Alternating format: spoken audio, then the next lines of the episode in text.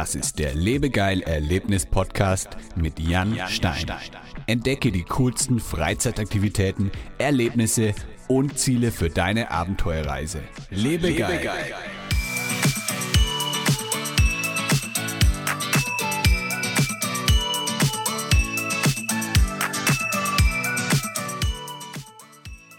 Hallo liebe Erlebnisfreunde, herzlich willkommen zu einer neuen Episode des Lebegeil Erlebnis Podcasts. Heute bei mir zu Gast ist Michael. Michael organisiert geführte Mountainbike-Touren und GPS-Rallies in der Eifel und sein Ziel ist es, viele Menschen für Outdoor-Aktivitäten zu begeistern. Diese Podcast-Episode wird dir präsentiert von Lebegeil Media.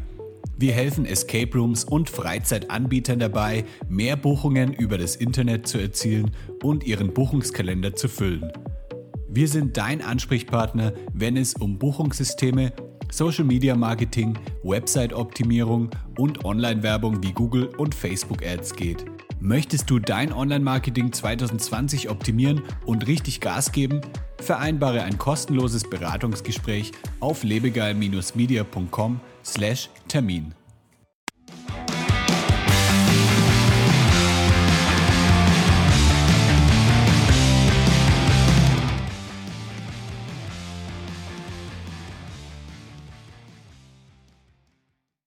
Hi Michael. Hallo Jan, ich grüße dich. Michael, wo steckst du gerade? Ich nehme mal an, irgendwo in der Eifel. Irgendwo in der Eifel ist gut. Eifel ist sehr groß.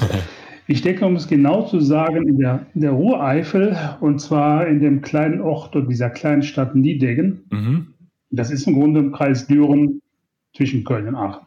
Okay, Okay, ich, ich kenne mich ehrlich gesagt gar nicht so gut aus in der Gegend. Also Köln und Aachen sagt mir natürlich schon was, aber ich war dort noch nicht so oft und ich habe aber gehört, dass es sehr, sehr schön sein soll in der Eifel. Ja, da hast du auf jeden Fall was, was Richtiges gehört. Ähm, hier in Niedegen, das ist im Grunde das Einfallstor zu Eifel. Bis, zu, bis zur Stadt hat man so die Kölner Bucht, plattes Land und ab Niedegen fängt im Grunde die Eifel an und die Eifel selbst ist ein, ist ein Mittelgebirge, mhm. das darf man nicht vergessen. Und äh, dementsprechend ähm, steil und hügelig ist es. Es ist eine wunderschöne Landschaft. Wir haben einen Nationalpark, den einzigen Nationalpark in Deutschland. Und hier kann man outdoormäßig und alles machen. riesige Spielwiese. Und genau darum geht es ja auch in deinem Unternehmen ähm, FTB Adventures oder FTB Adventures. Und ähm, genau, wie würdest du denn dein, das, was ihr macht, so in ein bis zwei Sätzen erklären? Hm, jetzt hat er mich. Ein bis zwei Sätze. Dürfen auch drei sein. Das, was wir machen, ja, wir sind im Grunde sind wir ähm, Gästeführer, ein bisschen Guides und wir organisieren für Einzelpersonen, für Gruppen ähm, verschiedenste Aktivitäten, Events. Wir führen Wanderungen durch, du hast schon gesagt, Mountainbike-Touren, GPS-Rallyes, wir sind History Guides auf den ehemaligen Schlachtfeldern hier im Hürtgenwald. Und ähm, ja, es sind so viele Sachen von Nordic Walking bis hin zu Niedrigseilparcours, von geführten geschichtlichen Wanderungen bis hin zu Aquagymnastik. Wir haben so viele Sachen im Portfolio, ähm, weil man hier einfach so viel machen kann. Aber wir versuchen einfach, die Leute rauszubringen und äh, zu begeistern für das Draußensein. Das ist auf jeden Fall ein gutes Vorhaben. Jetzt aktuell in der Situation, da kommt man natürlich immer darauf zu sprechen, irgendwie jetzt ähm, auf die Corona-Krise. Aktuell ist es wahrscheinlich etwas schwieriger, oder? Ja, schwierig ist gut. Wir stehen zu 100 Prozent. Ne? ich weiß jetzt nicht, was heute entschieden worden ist, aber bisher sind wir, äh, ist es uns untersagt, irgendwelche Touren durchzuführen, in irgendeiner Art. Kontaktverbot, mehr wie zwei Leute geht nicht und da sind wir sofort raus. Ne? Sportveranstaltungen ist alles untersagt. Von da stehen wir seit ja, Mitte, Ende März ungefähr. Genau, also wir nehmen, wir nehmen den Podcast jetzt Anfang Mai auf. Das heißt, wenn der Podcast ausgestrahlt wird, das sage ich immer lieber dazu, kann es auch sein, dass sich die Situation schon wieder verändert hat. Also man muss einfach abwarten und dann hoffen wir mal, dass es dann irgendwann in den nächsten Wochen bei euch auch weitergehen kann. In einigen, ja, einige Aktivitäten durften jetzt schon wieder öffnen in Deutschland. Also sowas wie City Rallies zum Beispiel, da haben schon wieder welche geöffnet oder ähm, ja, so Einzeltouren, glaube ich. Also wenn es irgendwie so eine Stand oder, oder irgendwie Verleih oder so von irgendwelchen Outdoor-Aktivitäten haben, glaube ich, auch wieder einige geöffnet, aber es kann sich natürlich auch regional wieder unterscheiden. Also ich weiß nicht, wie es dann bei euch, ob es da schon irgendwelche Neuigkeiten gibt. Also bis jetzt wissen wir noch nichts dazu. Also alles, was äh, draußen stattfindet in irgendeiner Form, können wir noch nicht machen. Ähm, mhm. Wohnt ja nicht, wir sind ja, keine Ahnung, nur in ein Prozent aller Fälle mit einer Person unterwegs. Ne? Der ganze Rest sind ja größere Gruppen. Äh, ja. Also noch funktioniert es nicht. Ja, das ist natürlich dann ein bisschen schwieriger. Aber wir sind positiv, dass es diesen Sommer noch ähm, weitergehen kann dann. Das muss, das muss unbedingt. Das muss ja. Was sind denn so eure beliebtesten Aktivitäten oder die Touren, die am häufigsten gebucht werden bei euch? Die häufigsten Touren sind ähm, äh, GPS-Rallies, ja, basiert ja auf dem Geocaching ein bisschen. Es wurde eine moderne Schnitzeljagd, wo man ganz am Ende äh, eine kleine Schatztruhe findet, in dem was für die Gruppe drin ist. Das wird sehr gerne gebucht für Geburtstage, Einzelaktivitäten bis hin zu Junggesellenabschied, sowas. Also das ist eine stark gefragte, mhm. gefragte Tour. Ich denke, danach kommt sicherlich alles das rund um das Thema History Guide Führungen, also die ganzen militärhistorischen Führungen auf diesen ehemaligen Schlachtfeldern hier im Hürtgenwald. Da liegt ja genau vor der Tür. Also was damals passierte, das ist im Grunde wenige Kilometer entfernt. Und da führen wir äh, auch internationale Gäste. Wir machen das mit dem Fahrrad, wir machen das zu Fuß. Ähm, sehr spannendes Thema. Das kommt, denke ich mal, äh, mit direkt danach. Das sind so die beiden stärksten Sachen. Ähm, genau, das Thema GPS-Release klingt spannend. Also du hast ja gesagt, das ist so ähnlich wie ähm, Geocaching. Gibt es da irgendwie dann einen Unterschied zu Geocaching oder ist das einfach nur jetzt der Name, den ihr dem Ganzen gebt, um das einfach ein bisschen anders zu verpacken? Geocaching ist ein bisschen vielseitiger, sage ich mal. Ähm, die, man kann es ein bisschen vergleichen mit den Multicaches beim Geocaching. Da baut ja ein Cache auf den anderen auf. Oft wird eine Geschichte drum erzählt oder man muss irgendwas ähm, andere Rätsel lösen. Das ist bei der GPS-Rallye im Grunde genauso. Man bekommt Startkoordinaten für das erste Versteck, muss das finden, ähm, kriegt mhm. dort die Koordinaten des zweiten Versteckes und eine, eine, Aufgabe zu lösen. Und das Ergebnis der Aufgabe, das wird dann äh, die lückenhafte Zielkoordinate füllen. Und so handelt man sich von Versteck zu Versteck. Man muss das zweite suchen, finden, kriegt eine Aufgabe, füllt wieder die Koordinaten und so weiter, bis die finalen Zielkoordinaten komplett sind, wenn man denn alles richtig macht. Und da muss man dann hin und ähm, findet doch dann eine kleine Truhe. In der Regel sind Süßigkeiten drin für die Gruppe, damit die auch einen, richtigen Schatz finden. Und das kann man halt noch ein bisschen ausbauen. Man kann verschiedenste oder mehrere Gruppen äh, gleichzeitig parallel führen. Man kann die dann äh, so ein bisschen gegeneinander antreten lassen.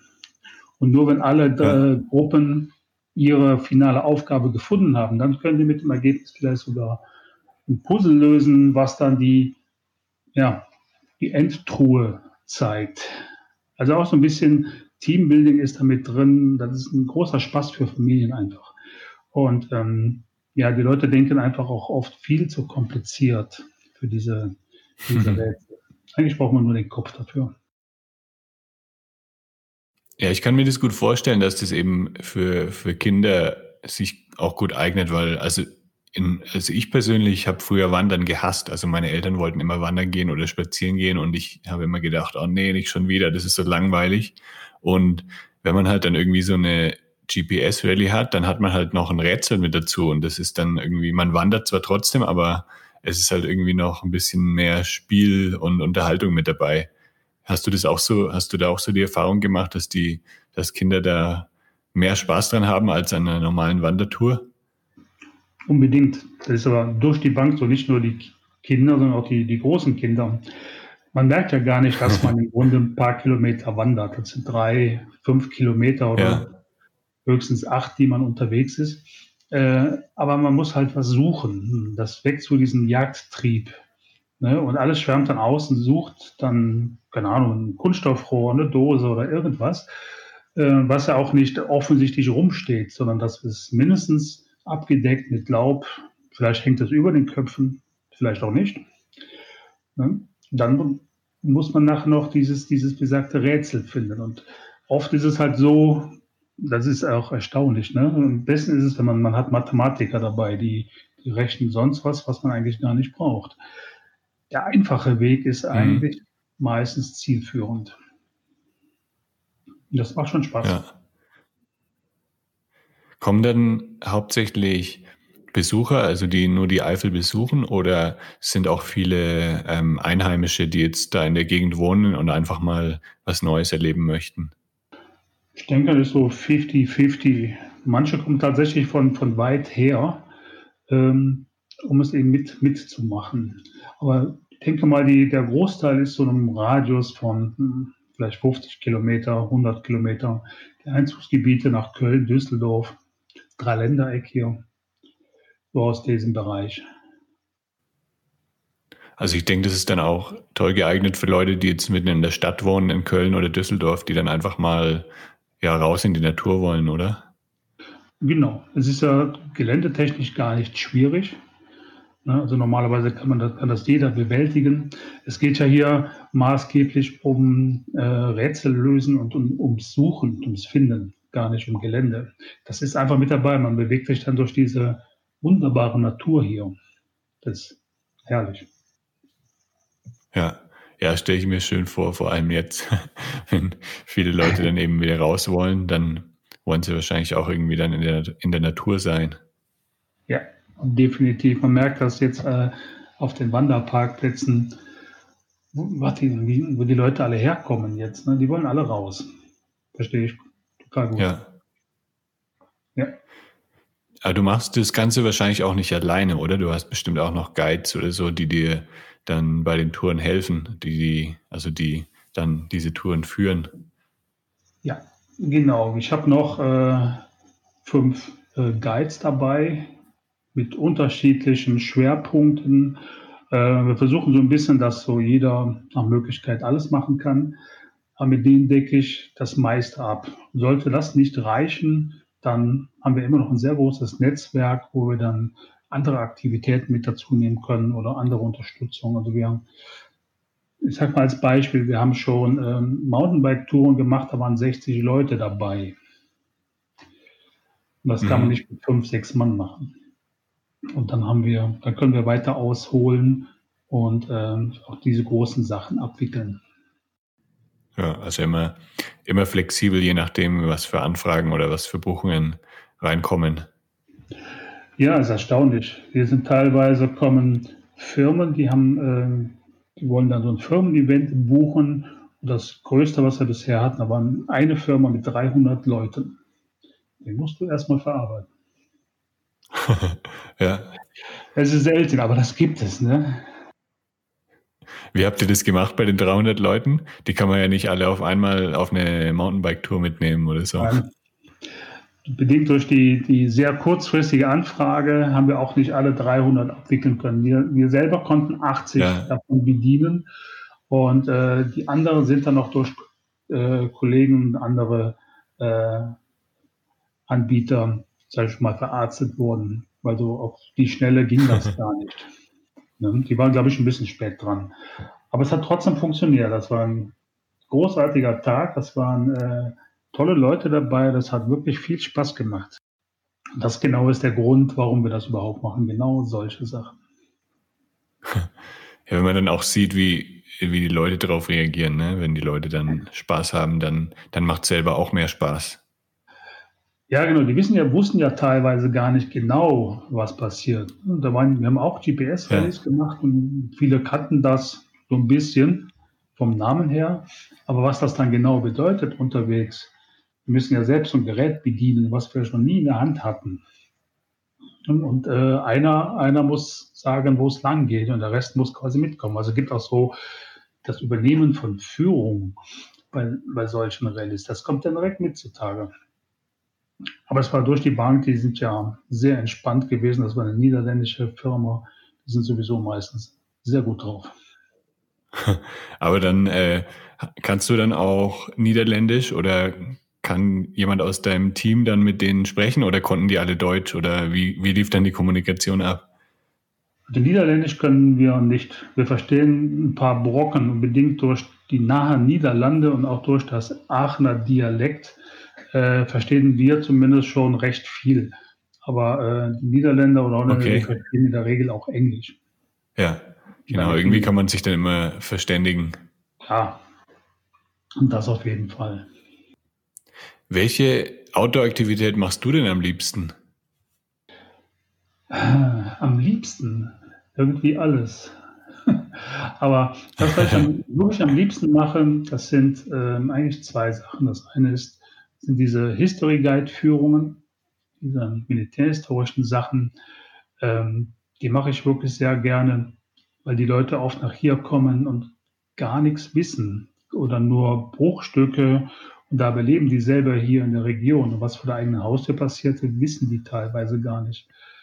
Das ist sehr erstaunlich. Ja. Und ähm, diesen Aha-Effekt und den Leuten so viel mitzugeben oder mal anzustoßen, diese gesamte Geschichte zu vermitteln, das, ist, äh, das, gefällt mir sehr gut. Das mache ich sehr gerne. Äh, das zweite ist äh, Mountainbike-Fahrtechnik-Training. Das ist auch so mein Ding. Ah. Weil viele können natürlich Fahrrad fahren, aber nicht jeder kann Mountainbike fahren. Und ähm, wir vermitteln dann äh, in diesen, diesen Fahrtechnikkursen im Grunde die, die absoluten Basics, die man einfach haben muss, kennen sollte, damit man auch weiß, ob man äh, sich richtig verhält, während man fährt, ob die Technik richtig ist und warum vor allen Dingen, ne? wie viel Physik da eine Rolle spielt, all solche Sachen. Und ähm, ja, das sind so die Sachen, wo man so den Leuten viel mitgeben kann. Und da ja. mein, meine Favoriten. Ja, das Mountainbike-Fahrtechnik-Training interessiert mich ziemlich, äh, ziemlich stark, weil ich bin nämlich selber, ähm, also ich fahre gerne Mountainbike auch und ich glaube aber, ich habe keine gute Technik. Also ich habe nie das irgendwie richtig gelernt. Früher haben wir uns im Wald selber irgendwelche Rampen gebaut oder sind dann irgendwie einen steilen Abhang runtergefahren und auf der anderen Seite wieder hoch, wie so eine kleine Halfpipe und wir waren schon ziemlich extrem unterwegs, glaube ich. Aber mhm ich habe nie wirklich jetzt gelernt, wie man sich da richtig verhält. Also ich bin jetzt in Kanada letztes Jahr auch mal so eine Mountainbike-Tour mitgefahren und da habe ich gemerkt, dass irgendwie, wenn, wenn mal was Unerwartetes kommen würde, dann wird es mich, glaube ich, richtig auf die Fresse hauen. Deswegen fehlen mir, glaube ich, irgendwie so die Basics, vor allem jetzt, äh, was die Sicherheit angeht, also wie man sich richtig in einem, ja, bei einer Überraschung verhält oder so, wenn mal irgendwie ein Astro raussteht oder so. Kannst du mir da ein paar Tipps geben, was man da, auf was man da achten sollte? Da ist natürlich auf die Distanz schwierig, logischerweise. Aber ähm, ja. das Problem an der Sache ist ja, ähm, es, es, wird auf jeden Fall irgendwann wird ja was passieren. Und wenn dir nur ein Fuchs oder die ha ein Hase vors Rad läuft, während man auf einem relativ harmlosen Berg äh, bergab donnert. Und mhm. äh, wenn das alleine, diese, diese Gefahrensituation da so zu bremsen, dass man äh, sich A nicht überschlägt oder Schlimmeres passiert. Und das können viele ja. Leute einfach gar nicht. Denn das, was dann passiert, man fährt ja in der Regel ja dann stehend. Ich weiß nicht, ob du das tust, aber in der Regel macht man das. Ähm, ja. ja. Um einfach mehr, mehr Kontrolle auch zu haben. Auch da muss man wissen, warum man das macht. An, ne? diese, diese Grundposition ja. heißt es einzunehmen. Und wenn ich dann falsch bremse, dann nennt sich das angewandte Physik. Dann wird es nämlich Fliehkraft geben, ne, das Hebelgesetz und noch eine ganze Reihe mehr, die dich dann aus dem Sattel heben. Und dann liegst du unter Umständen richtig böse da.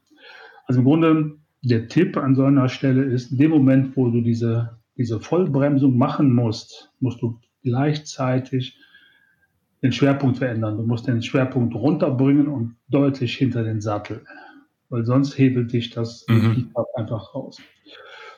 Das ist eine Sache, die muss ja. man einfach mal langsam machen. Man muss das wissen, damit das auch äh, in Fleisch und Blut übergeht. Ne? Du kannst da nicht denken in dem Moment. Du musst in dem Moment musst du nur noch reagieren und zwar richtig. Das können viele nicht. Ja. Viele bremsen zum Beispiel gar nicht vorne. aus Angst. Das ist unglaublich manchmal. Mhm. Das sind also Sachen. Man muss wissen, was passiert und warum. Genau, aber ich stelle mir jetzt vor, also klar, genau, wenn man eben nur vorne bremst, dann fliegt man einfach über den Lenker drüber. Das heißt, man muss einfach das gut ähm, ausbalancieren, oder? Weil wenn man jetzt äh, gar nicht vorne bremst, dann verliert man wahrscheinlich ziemlich viel von der Bremskraft, die man theoretischerweise hat. Ja, das ist wie beim Motorradfahren. Die Vorderradbremse ist die, die starke, auch wenn die technisch identisch sind. Ja. Ne, auch das ist pure Physik einfach ähm, man muss das dosiert machen. Ne? Und je weiter du den Schwerpunkt nach hinten bringst, je drastischer, desto mehr kannst du vorne bremsen. Ne? Ist das Verhältnis schlecht? Ja. Sind wir wieder beim Thema Physik. Das geht bis zu einem gewissen Grad natürlich alles nur. Das heißt, man sollte das vielleicht selber auch irgendwie ähm, einfach mal selber Vollbremsungen testen. Also immer mal wieder bremsen ja, und das Ganze einfach für sich üben. Generell das Bremsen, dieses Gefühl zu bekommen, ähm, sowieso, wo ist ja. mein Fahrrad unter mir und was passiert, wenn ich auf einer geraden Strecke einfach nur bremse. Dann merkt man ja schon, wie dich die Fliehkraft nach vorne schiebt. Und das musst du versuchen, indem du ja. das Gleiche machst, indem du dein Gewicht nach hinten bringst. Dafür gibt es übrigens diese, ja. Art, äh, diese eintauchbaren Sattelstützen, um das Ganze einfacher zu machen. Aber okay. auch das wird dich nicht retten. Du wirst diesen Knopf nicht drücken, die Sattelstütze runter machen und dann bremsen. Dafür hast du gar keine Zeit. Ja. Das muss alles automatisch passieren, in dem Moment, wo es passiert. Ja. Das heißt also, am besten macht man einfach mal so ein Sicherheitstraining bei dir oder so ein Fahrtechniktraining, wenn man richtig Mountainbiken möchte. Kann ich schon jedem empfehlen, weil es äh, einfach diese, dieses Grundwissen über diese Fahrradtechnik alleine schon. Ne? Wie stelle ich mein Fahrrad richtig ein? Damit fängt es ja an. Wie groß muss es sein? Wie stelle ich den Sattel ein? Gerade ab, abfallend oder sonst wie? Ne? Welche Auswirkungen haben, haben Maße? Wieso ist der Vorbau nur kurz oder doch lang? Was ist mit der Breite des Lenkers? Und in welche Position sitzt man eigentlich? Richtig. Was ist ja. mit Beschwerdemanagement? Warum tun wir dauernd Gelenke weh? Ja, das spielt alles eine Rolle. Und reparieren sollte man das auch können, zumindest die gängigen Sachen. Was passiert, wenn ich mir die, die Kette überreiße? Für manch einen ist das ein Horror. Repariert ist sie in unter fünf Minuten, wenn man es kann. Okay.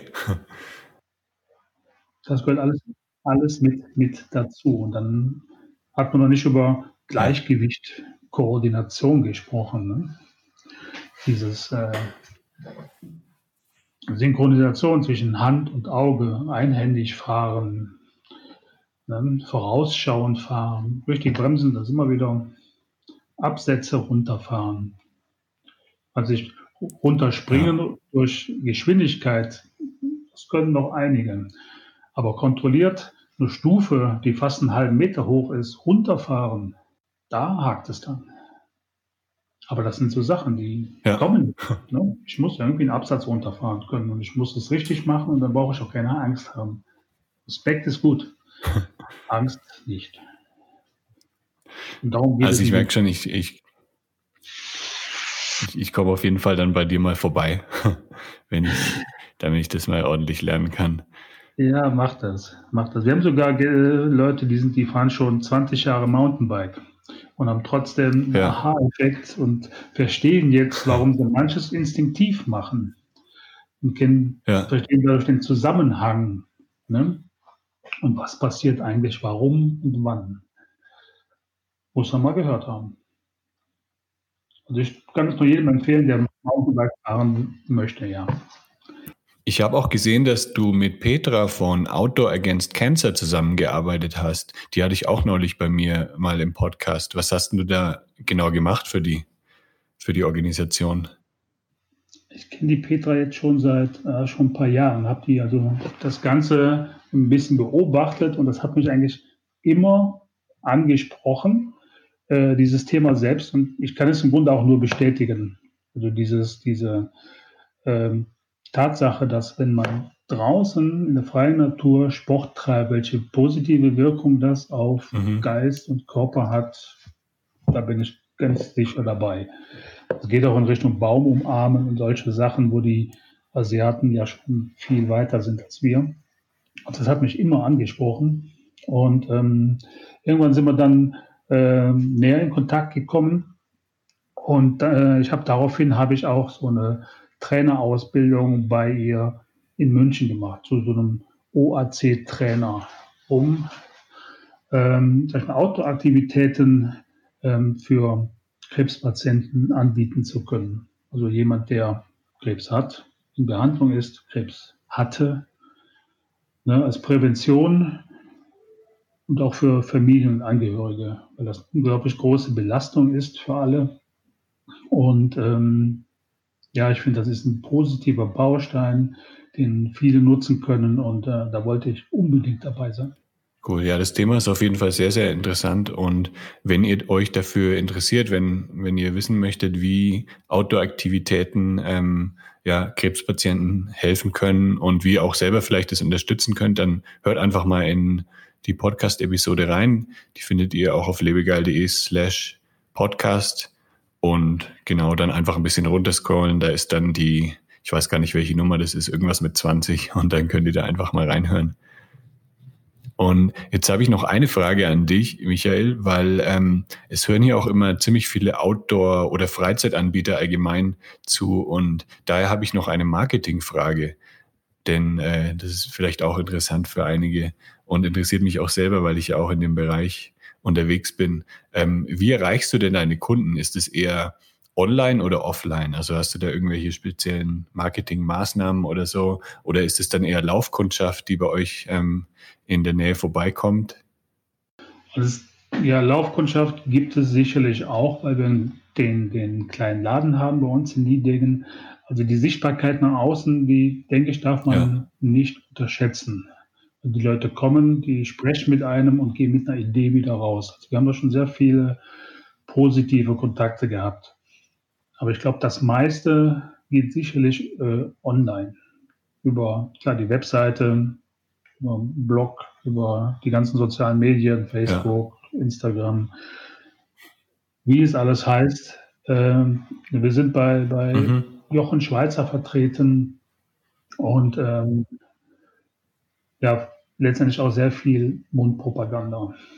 Also dieses virale Marketing, das ist, denke ich in unserer Branche auch ähm, sehr, sehr wichtig. Ja, also wenn irgendjemand dann so eine GPS-Tour bei euch gemacht hat, irgendeine Familie und die hatten richtig viel Spaß, dann erzählen sie es vielleicht auch weiter an eine andere Familie und dann kommen die auch vorbei und so spricht sich das genau. Ganze dann rum.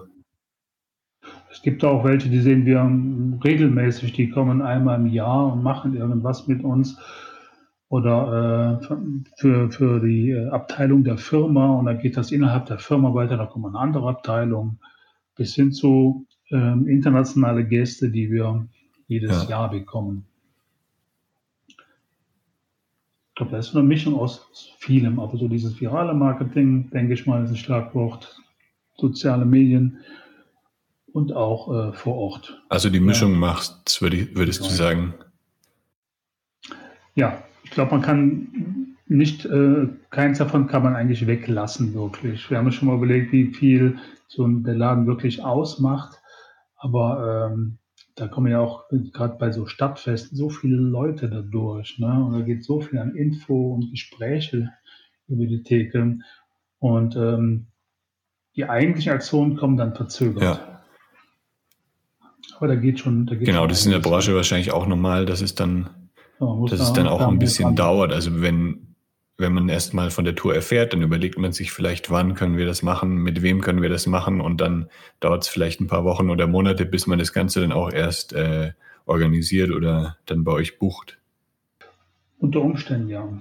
Deswegen, wir versuchen so die, ähm, das Netzwerk ja. äh, zu vergrößern. Das heißt, wir arbeiten mit Jugendherberge zusammen, mit den verschiedensten Hotels, bei uns ist ein großes niederländisches Ferienressort und alle haben im Grunde das gleiche Problem. Die kriegen die Frage gestellt von ihren Gästen, was können wir denn hier machen? So, und dann hm. kommen wir ins Spiel. Das heißt, äh, diese, diese Kooperationen mit ich sag mal, Unterkunftsbetrieben, die genau sowas brauchen für ihre Gäste. Ja. Das ist auch sehr wichtig. Also da muss man auf die Leute zugehen, nicht warten, bis der zu einem kommt. Und ich denke, online kann man auch mit Remarketing viel erreichen. Also die Leute, die schon mal auf deiner Website waren, dass man die dann nochmal eben anspricht über, über Facebook Ads oder in, oder sie vielleicht auch für ein Newsletter, ähm, dass die sich für ein Newsletter einschreiben und ihnen dann nochmal eine E-Mail schickt oder so, dass sie dann zwei Wochen später nochmal eine Erinnerung bekommen, dass sie die Tour dann buchen. Also ich denke, mit sowas könnte man auch viel machen in der Branche. Mhm. Aber da haben wir noch nicht viel Erfahrung mit diesen Sachen. da, da können wir später nochmal drüber sprechen. Vielleicht kann ich dir noch ein oder zwei Tipps geben. Ja, immer gerne. Und jetzt darfst du gerne auch noch ähm, selber für euch Werbung machen. Also ich verlinke natürlich auch eure Website nochmal in den Show Notes auf lebegeil.de slash podcast. Und ähm, jetzt kannst du selber auch nochmal sagen, wie man euch am besten erreichen kann, also was das beste Medium ist, um sich über eure Touren zu informieren und ja, dann vielleicht auch bei euch was zu buchen. Ja, das beste Medium sicher, um sich zu informieren, das ist ganz klar unsere Webseite das ist äh, ftb-adventures.de. Äh, dort findet man, denke ich, unter den ganzen Rubriken ähm, so viel Informationen über das, was wir machen. Äh, viele Aktionen haben feste Termine, manche sind individuell. Wir fahren oder gehen teilweise ab einer Person oder mit ganzen Gruppen. Wir äh, vereinbaren ganz individuelle Termine. Bei uns ist wichtig, dass der Gast nachher nach Hause geht und, dachte, und denkt, boah, was für ein super Tag. Das muss am Ende rauskommen. Ja. Das möchten wir gerne möglich machen. Und bis jetzt haben wir noch immer alles hingekriegt, zusammen mit den Kunden.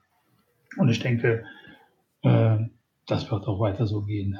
Wir haben unheimlich viele kreative Leute, die sich hier in der Region super auskennen, die hochmotiviert sind, die da einfach Bock drauf haben. Das muss man mal so platt hm. sagen.